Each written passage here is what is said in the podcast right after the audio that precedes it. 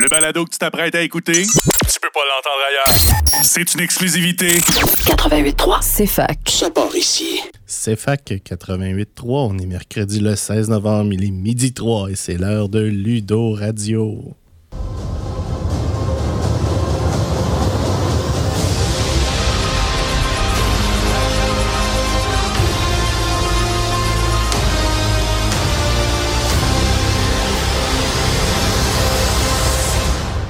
Bonjour tout le monde, Alexandre Bélanger avec vous en ce mercredi neigeux, accompagné de ma complice habituelle Camille Gélina. Oui, hey, ça fait changement. D'habitude, les mercredis, il fait gros soleil. Puis là, aujourd'hui, de la grosse neige. Camille, as-tu joué avec le bouton de Mère Nature? Ouais, je pense que oui, parce que j'ai mis mes décorations de Noël déjà, en espérant que ça ferait emmener la neige. Je pense que ça a marché. Tout cas, c'est pas ça, c'est quelque chose d'autre. Mais bon, on est passé de l'été qui collait à l'hiver qui arrive, mais vraiment comme pop! Hey, J'espère Ouais. que tu avais tes pneus d'hiver. Ok, oui. Bienvenue à Ludo Radio, tout le monde. Notre petite demi-heure hebdomadaire pour parler de jeux de société. Yes, je l'ai eu, j'ai dit jeux de société. Après huit épisodes. Après huit épisodes, on a fini par l'avoir.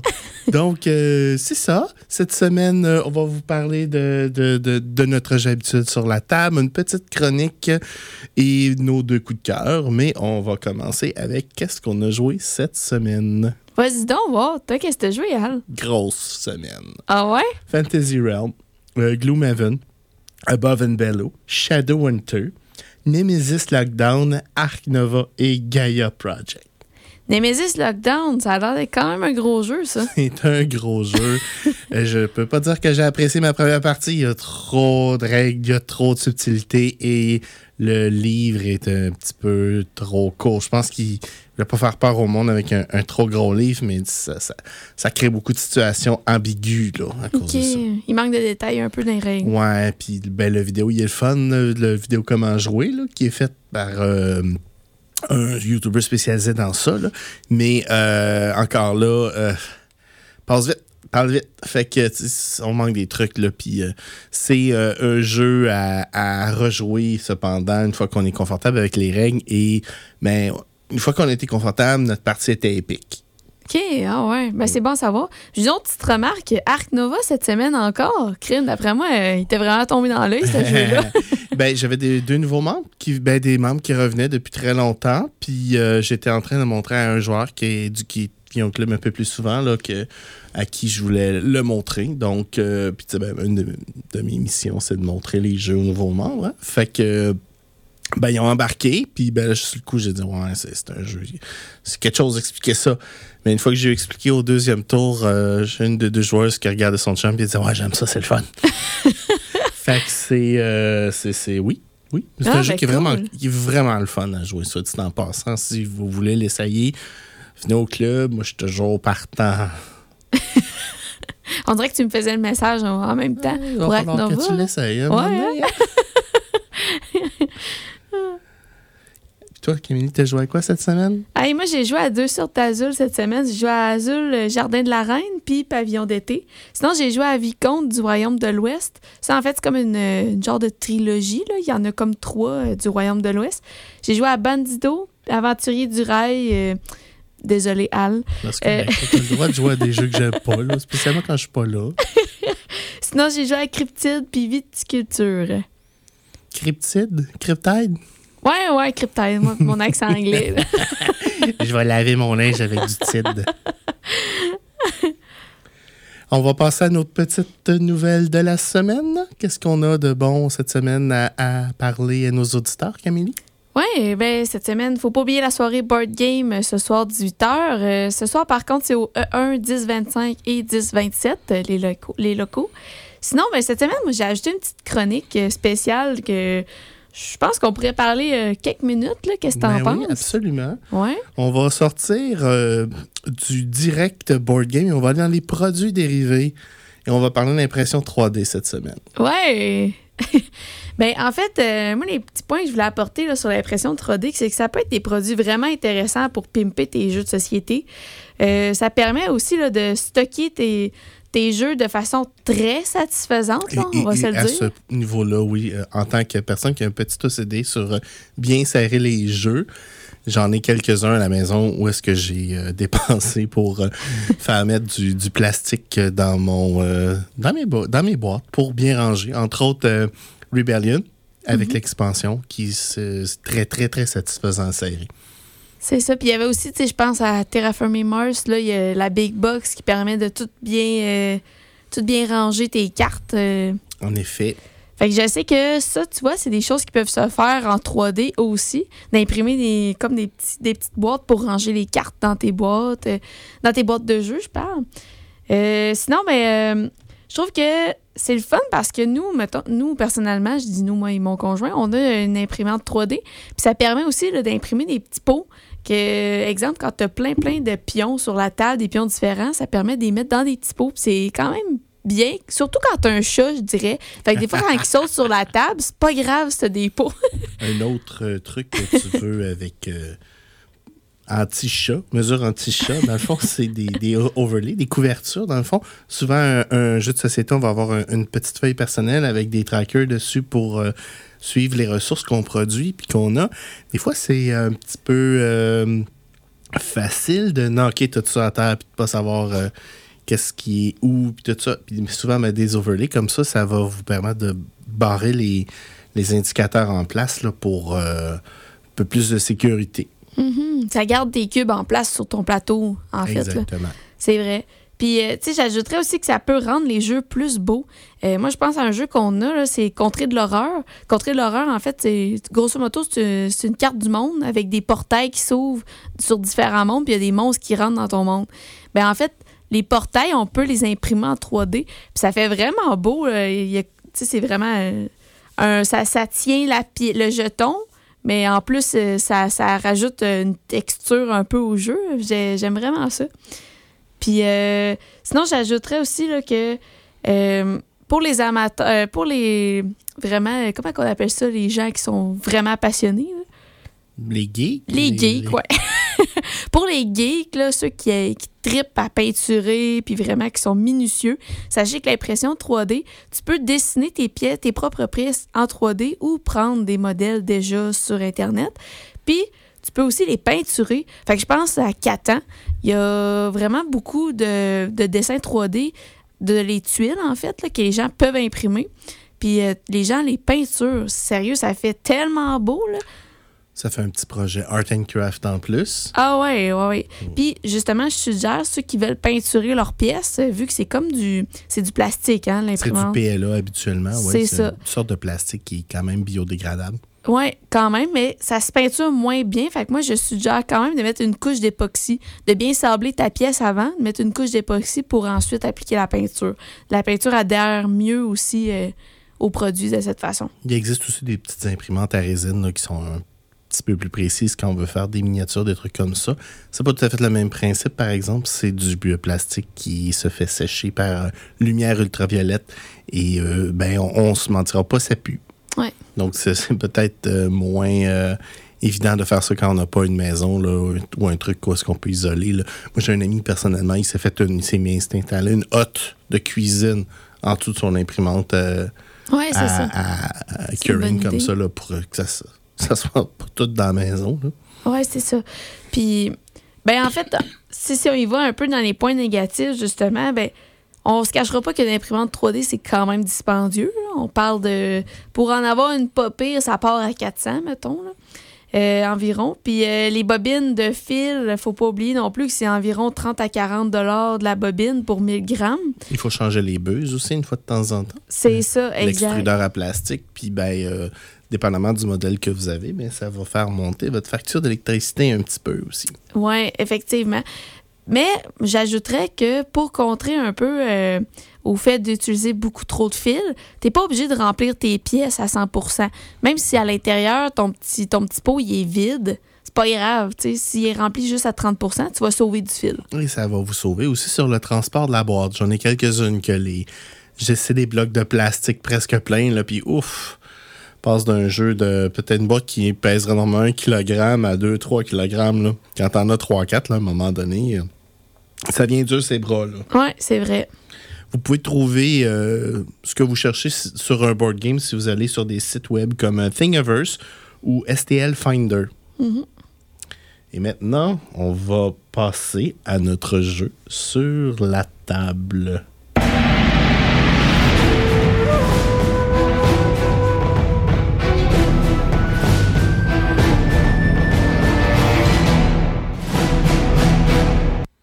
Musique épique pour un jeu totalement épique. Et ben, c'est un mot qu'on a entendu trop souvent depuis trois ans, mais bon. Aujourd'hui, on parle de. Pandémie! Eh oui. Mais on parle vraiment d'un jeu de société, pas euh, de la pandémie Eh actuelle. oui. Ceci étant dit, euh, la première blague que j'ai fait quand on a recommencé à avoir des soirées de jeux de société, c'est Hey, on joue-tu à la pandémie? Il, il qui était pas, était vraiment trop de bonheur. Ça a celle-là. pas pogné. hein. Non, vraiment pas. Mais pourtant, excuse-moi, pourtant ce jeu-là, il est quand même très, très apprécié. là. Il y en a beaucoup qui disent que ça doit faire partie de leur ludothèque. En effet, un jeu que on- je recommande personnellement aussi. 2 à 4 joueurs, 45 minutes. C'est publié par euh, Z-Man Game. Et ben, vu qu'on a pris beaucoup de temps pour vous parler d'impression 3D, ben, on va vous parler de la balance du jeu après notre petite pause.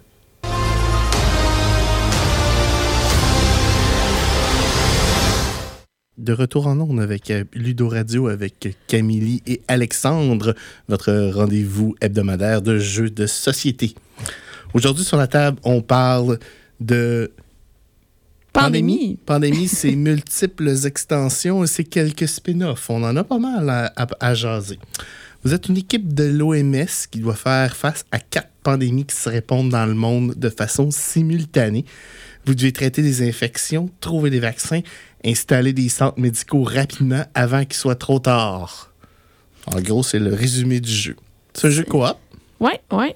Puis c'est environ des parties de 45 minutes. Effectivement. Publié par euh, Z-Man Game, je l'ai dit plus tôt, mais c'est une division de notre géant préféré Asmodée, qui euh, a essentiellement 90% du, du, du- de- du marché du jeu de société présentement sous son contrôle.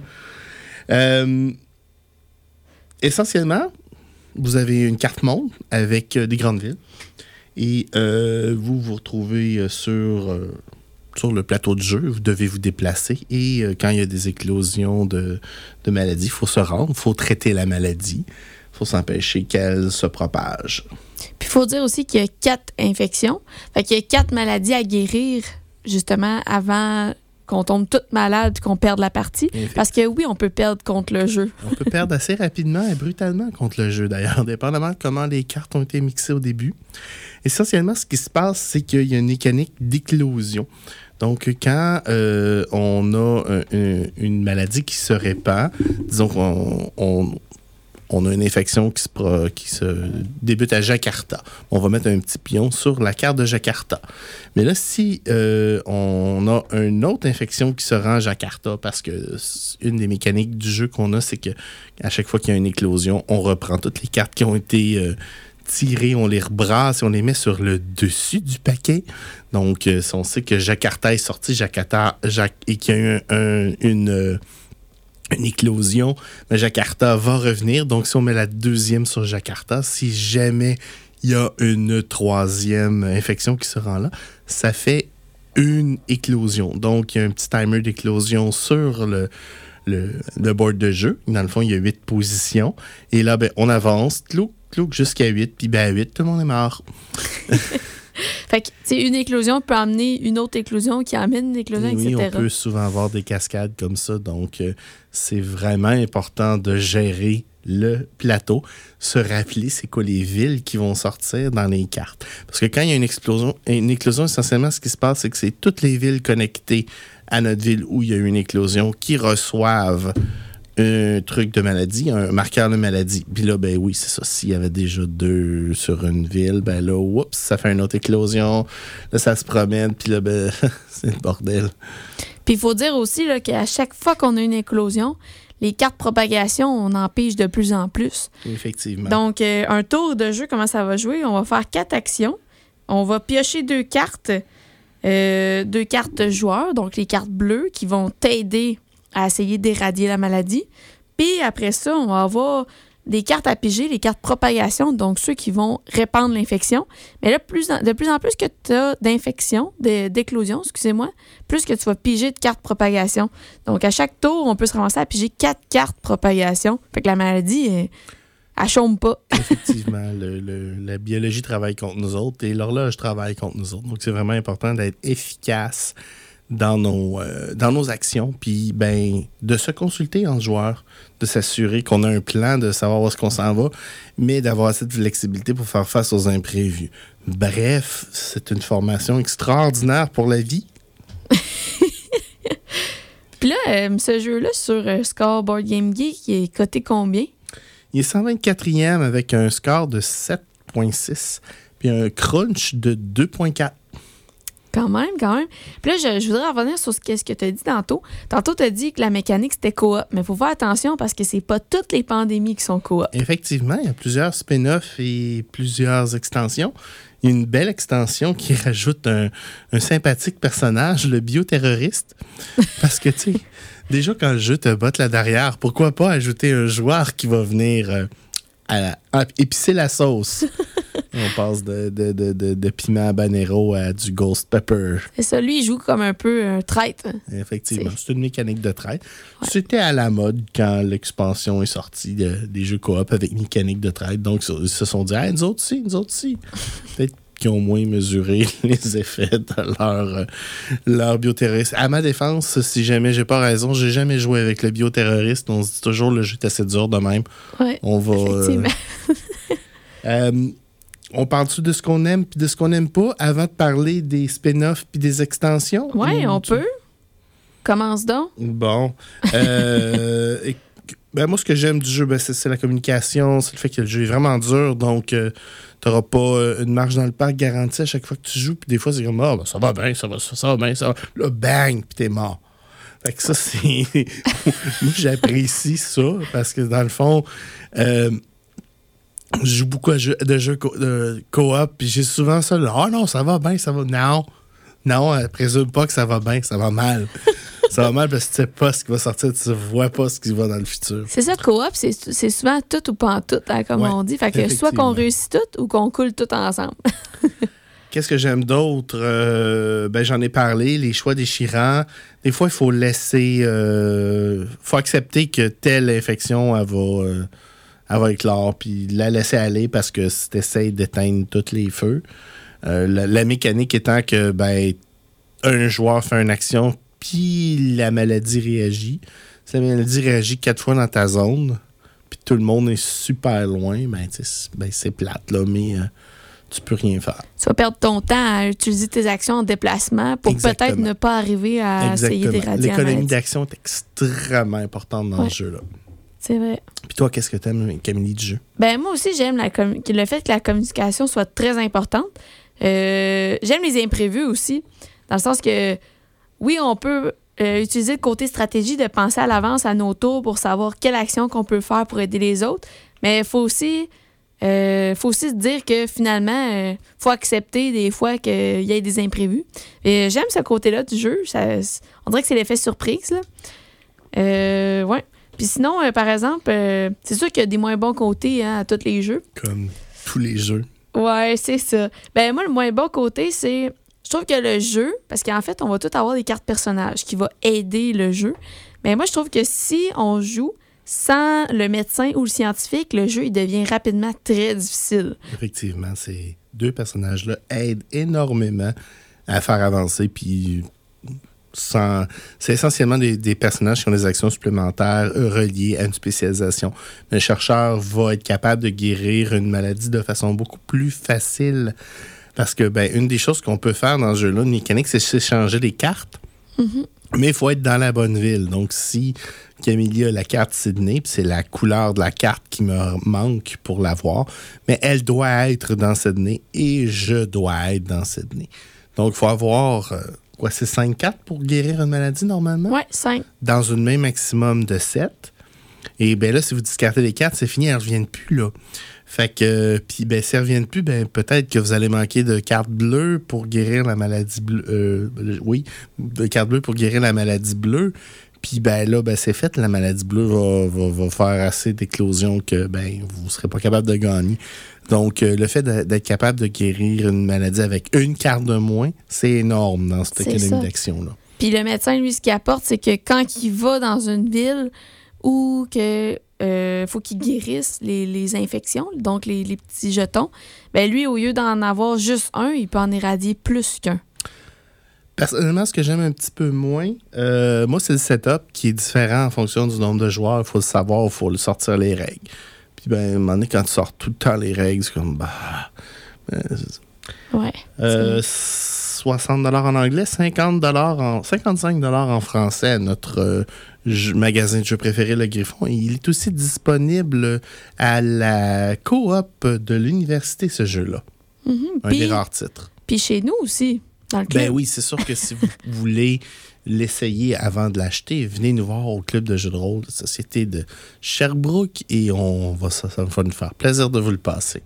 Ouais. Puis là, ben, euh, faut pas oublier non plus que tantôt, on parlait que c'est pas toutes les mécaniques qui sont coop dans les pandémies.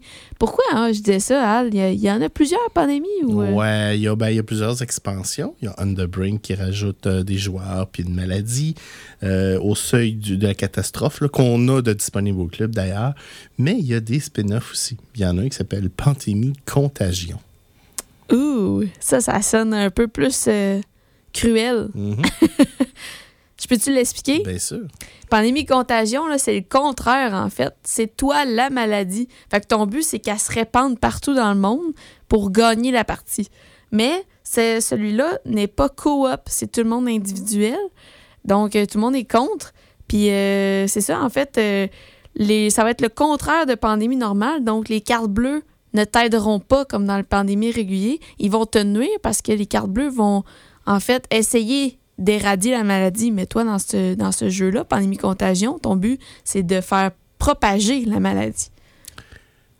On a plein d'autres expansions et spin-offs à vous parler, mais le temps avance. Je vais les énumérer rapidement avec ta permission, Oui, Camille. ben oui. Bah, il y a Pandémie Cthulhu qui est semblable à Pandémie, mais euh, c'est une version Lovecraft, donc j'imagine que c'est des démons qui envahissent le monde à place de Oui, maladies. c'est ça. il y a Pandémie Intervention d'urgence. Celui-là, dans le fond, tu es dans un avion, puis tu dois produire tes ressources, puis les distribuer dans les villes avant que le chronomètre s'arrête, parce que oui, il y a un facteur temps Il y a. Star Wars Clone Wars. Puis là, vous allez me dire, mais là, Alex, c'est pas Pandémie. Ah, ça utilise toute la mécanique de Pandémie. C'est un reskin de Pandémie. Ah avec ouais, le thème de Star Wars. Il y a aussi ben, des, des, des, euh, euh, parents de Pandémie, dont les saisons euh, 0, 1 et 2 de Pandémie Legacy, Pandemic Legacy. Euh, je n'ai jamais joué, fait que je peux pas vraiment vous en parler, à part que ben, ils sont disponibles euh, au Griffon, à la coop, puis ils sont à peu près 100$ piastres la boîte, Ouais, quand plus même. ou moins. Mais la seule chose que je peux ajouter là-dessus rapidement, là, c'est que même une fois que tu as fini la campagne, le jeu devient un pandémie régulier. Donc, tu peux encore jouer normalement au jeu. C'est l'heure de nos coups de cœur de la semaine. Pas Camille. Pandémie. Camille, c'est quoi ton coup de cœur cette semaine? Moi, c'est Azul. Euh, en fait, euh, Azul, c'est une mécanique euh, d'assemblage, stratégie, placement de tuiles. Ça va être de 2 à 4 joueurs. En fait, il y a plusieurs Azul qui ont sorti. Je pense qu'ils sont, ben, en fait, sont rendus à 5. Euh, ça y va par niveau de complexité, donc sont plus en plus difficiles. Ben, je dis difficiles, mais plus complexes à comprendre. Donc, lui, je vais vous parler, c'est le premier. Donc, euh, ton but, c'est de faire des murs de tuileries pour le palais du roi. Fait que chaque joueur a un plateau personnel dans lequel il va accumuler les tuiles colorées, les placer sur son mur, donc son plateau personnel. Euh, par contre, les règles doivent être respectées, donc chaque tuile posée doit être payée pour être placée.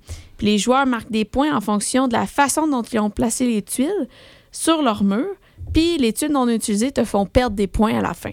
Donc, c'est vraiment euh, un jeu stratégie, mais tu es plus euh, individuel sur ton plateau. Cependant, tu peux quand même nuire à tes adversaires en prenant les tuiles dont ils ont besoin parce que tu vois le plateau des autres.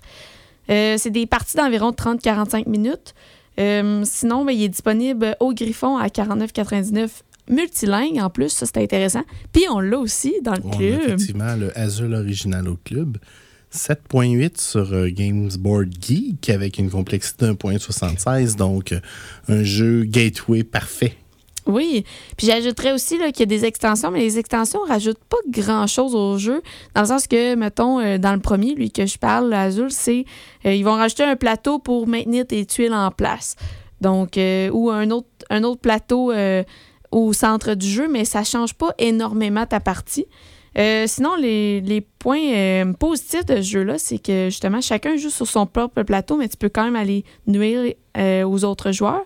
C'est une stratégie qui est simple, facile à comprendre. Puis moi, j'aime bien le point multilingue. Donc, il n'est pas plus cher parce qu'il est en français ou en anglais. Il est tout dans la même boîte.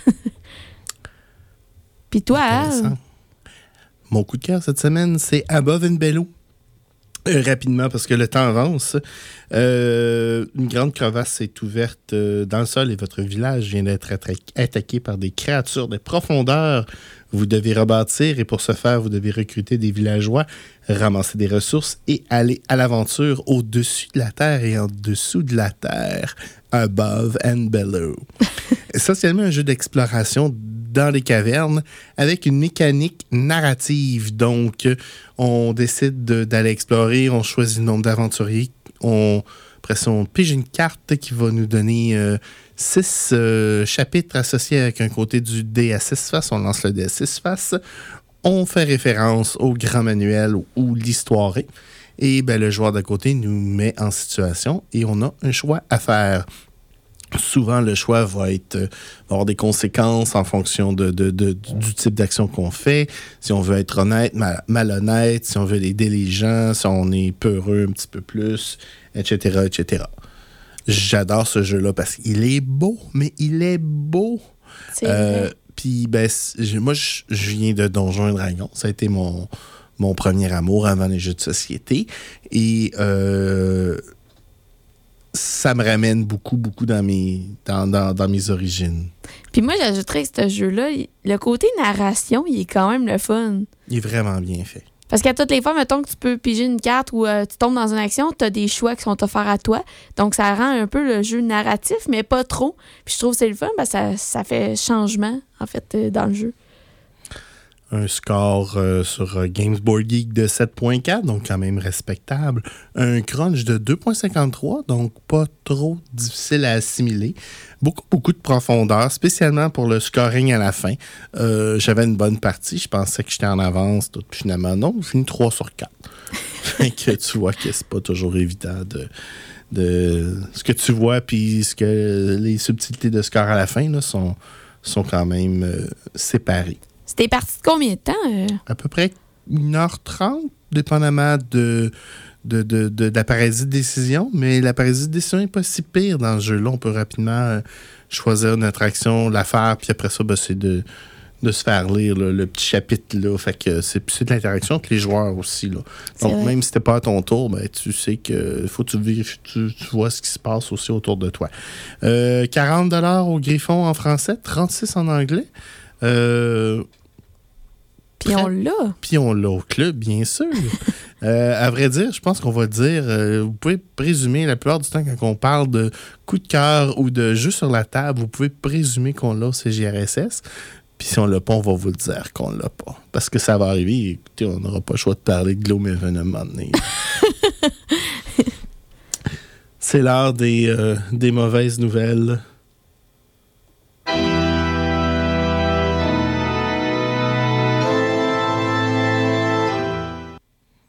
Camille, c'est quoi la mauvaise nouvelle? C'est fini. Ben oui, c'est déjà fini.